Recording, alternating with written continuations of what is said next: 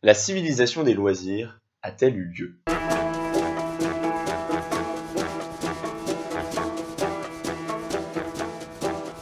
C'est à la sueur de ton visage que tu mangeras du pain, jusqu'à ce que tu retournes dans la terre, d'où tu as été pris, car tu es poussière et tu retourneras dans la poussière.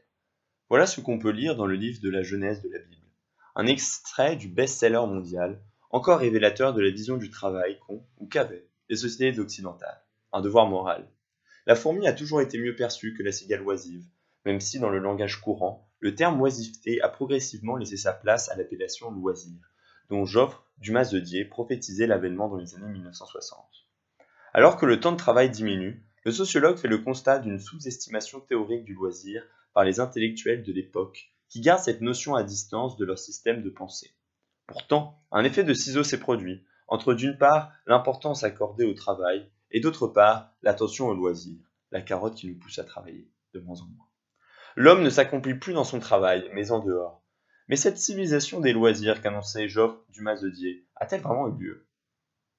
Les loisirs ont toujours suscité des réticences, car ils ont longtemps manqué de cadres prédéfinis. L'Église a été la première instance à rythmer les temps sociaux, en créant des jours pendant lesquels on ne travaillait pas, quand bien même le dimanche n'est pas un jour de repos, mais un jour consacré à Dieu. Est historiquement unanimement rejetée. Même du temps de la sécurisation des sociétés, des intellectuels comme Keynes ou Hannah Arendt continuent de poser normativement la question du loisir, une tendance intellectuelle qui remonte au XIXe siècle, lorsque la réduction du temps de travail était freinée, en raison d'une peur de la débauche. Cela perdure encore aujourd'hui si on se réfère aux éditos alarmistes et apocalyptiques de l'économiste Nicolas Bavrez lors du débat sur les 35 heures. Le temps libéré par les 35 heures, c'est de la violence conjugale et de l'alcoolisme en plus, affirmait-il. Au XIXe siècle, les élites sociales inventent le tourisme, le train, les stations balnéaires, la baignade. Une véritable culture des loisirs, née en parallèle de la révolution industrielle germinalienne. Après avoir longtemps été la chasse gardée de la bourgeoisie, en 1914, tout change, du fait de l'expérience de mixité sociale qui a été la Première Guerre mondiale. 50 ans plus tard, le travail n'est plus vécu comme une fin, mais comme un moyen pour financer ses loisirs personnels. Le revenu augmente, la vie s'allonge, alors que la durée de travail diminue. Voici l'équation des sociétés modernes, progressivement passer d'une alternance travailler d'église à une alternance travail-loisir. À l'ère post-industrielle, le travail est moins directement subi qu'auparavant. Il n'a plus son effet structurant d'antan. C'est une révolution au sens strict du terme, un renversement de la souveraineté temporelle. L'individu souhaite se ménager des temps de non travailler à sa guise.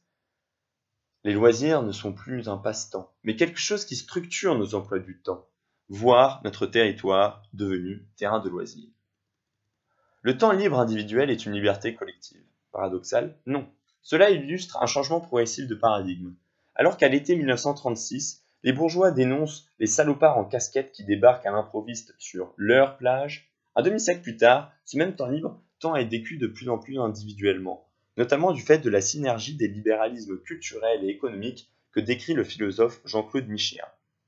Le libéralisme économique serait moins un conservatisme qu'une continuation, une extension de la philosophie des Lumières à la sphère du travail de plus en plus autonome par rapport aux contraintes sociales. Dans les sociétés postmodernes, le désir substantiel de liberté individuelle est pleinement satisfait, grâce au corollaire du libéralisme culturel qui est le libéralisme économique.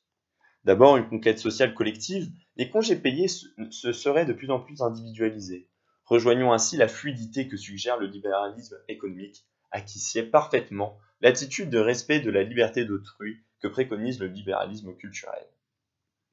La diminution de l'importance accordée au temps de travail peut virer à l'allergie, comme le décrit Jean Rousselet sur une jeunesse qui, au grand dam de ses parents, se détournerait du travail. La surreprésentation et la survalorisation des loisirs éloigneraient les nouvelles générations de l'ascétisme et de la concentration nécessaires au travail.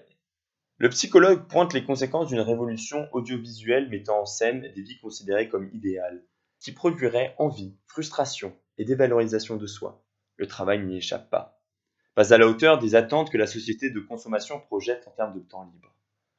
L'allongement de la durée des études repousse sans cesse l'entrée dans une vie active, très souvent source d'inquiétude et d'angoisse. Quand l'individu arrive sur le marché de l'emploi, il pense davantage aux intérêts matériels et donc sociaux qu'il pourrait en tirer, plutôt qu'au travail en lui-même. L'essentiel se passe une fois que l'on quitte le travail, qui n'est plus qu'une nécessité pécuniaire pour nos loisirs. Mais les récents bouleversements de l'organisation du travail, adossés à l'essor du numérique, semblent remettre en cause le triomphe du temps libre. Vivons-nous toujours dans la civilisation des loisirs où le travail n'a-t-il pas envahi de nouveau le temps libre? Le temps libre est-il toujours un de délassement, de développement personnel? N'est-il pas devenu un temps productif au même titre que le travail? La notion de temps libre est désormais une expression saupoudrée de productivisme. Originellement antithétique, temps libre et productivisme doivent désormais lexicalement cohabiter, après que le second terme a mis le grappin sur le premier. Les loisirs sont désormais en concurrence sur un marché. D'un côté, notre temps non travaillé ultra précieux, devenu temps de consommation, car peu de divertissements sont gratuits. La marchandisation gagne du terrain. De l'autre, les séries, les films, les sorties culturelles, un match de football, un musée, l'offre est exponentielle. Le classico du marché offre demande est bien en place et captive tous les consommateurs. Nous ne rendons plus compte du temps libre dont nous disposons, car l'activité économique donne infiniment l'impression de manquer de temps. C'est là le paradoxe des sociétés modernes. Nous n'avons jamais eu autant de temps et nous n'avons jamais eu un tel sentiment de siphonnage temporel. Le travail le dimanche rentre dans ce débat sur l'avènement de la civilisation des loisirs et de la marchandisation qui en découle. Le dimanche non travaillé a longtemps été un rituel symbolique, un moment de synchronisation pour se retrouver en famille, mais depuis 1974, le travail dominical a doublé. Cependant, comme toute tradition, la question doit être posée à l'aune des changements socio-économiques récents, notamment en raison de l'individualisation et de la particularisation de nos existences. Étudiants quasi trentenaires, familles recomposées ou monoparentales. Les individus doivent désormais pouvoir penser seuls l'articulation de leurs temps sociaux. Mais au bout du compte, comme le chante Akhenaton, la civilisation des loisirs a-t-elle eu lieu? Les sociologues Alain Chenu et Nicolas Herpin font le constat d'une pause dans la marche vers la civilisation des loisirs, car la tendance séculaire à la baisse de la durée du travail s'est interrompue.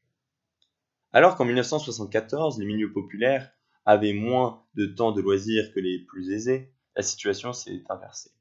Toutefois, cette progression résulte pour l'essentiel de leur plus grande vulnérabilité face au chômage et de l'extension de celui-ci. La libération culturelle décrite par Joffre du Mazodier est donc à nuancer.